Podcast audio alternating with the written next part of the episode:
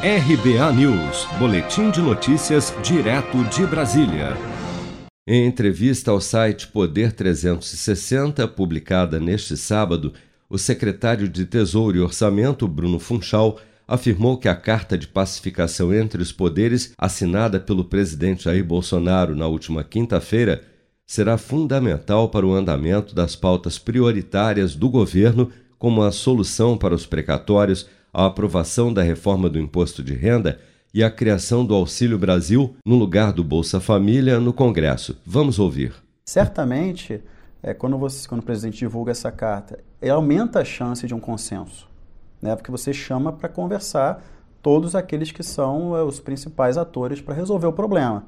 Esse passo né, dessa carta do presidente, que, deu, que o presidente deu né, essa semana foi fundamental para a gente, é, né, para o governo andar com as pautas que são prioritárias, né? São prioritárias não só do governo, mas do Brasil. Então, esse é o problema. O problema do precatório não é um problema desse governo.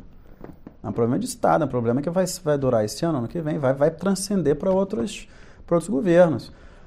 É, é, programa de, de, de renda também é uma demanda da sociedade, não é uma coisa também específica do governo. Então, são pautas que são né, pro Brasil que precisa da união de todos. E o passo do presidente foi um passo importante para, de novo, trazer essa, né, essa conversa e essa harmonia, que, é, que é, é, só na conversa política que a gente consegue endereçar os problemas. Sem, sem essa conversa e sem, é, é, é sem essa harmonia de entendimento, dificulta.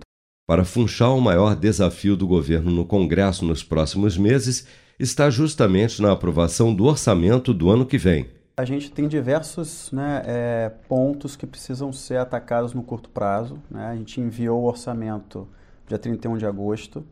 É, primeiro, né, acho que o próprio trâmite do orçamento é um, um, dos, um dos desafios, essa discussão do, do, do processo né, de, de, dessa alocação do orçamento. Mas a gente sabe que muito dessa discussão está ligado com, com, o ponto que a gente levantou, que é o grande aumento da despesa de precatório, as sentenças judiciais em geral. Então a gente observou um crescimento exponencial, né? só para vocês terem uma ideia.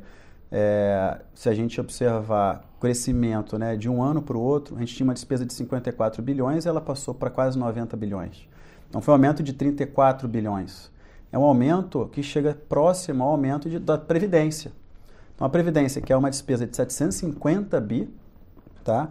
É, vai ter um crescimento similar ao de precatório. Tá? E aí o que, que aconteceu? Com o aumento do precatório, ele comprimiu as demais despesas e políticas públicas que precisam ser feitas, na verdade, ficaram perdendo espaço no orçamento.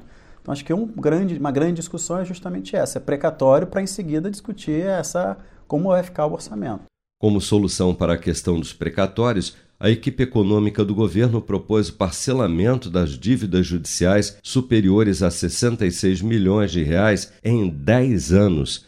Mas o Congresso estuda um furo no teto de gastos como alternativa para a quitação dos títulos, o que pode aumentar ainda mais o déficit das contas públicas no curto prazo, que já somavam cerca de 6 trilhões e 800 bilhões de reais em julho o equivalente a 84% do produto interno bruto do país.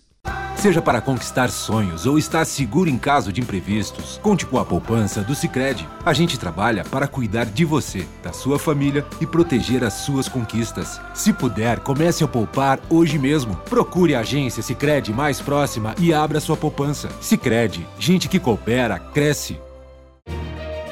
Com produção de Bárbara Couto, de Brasília, Flávio Carpes.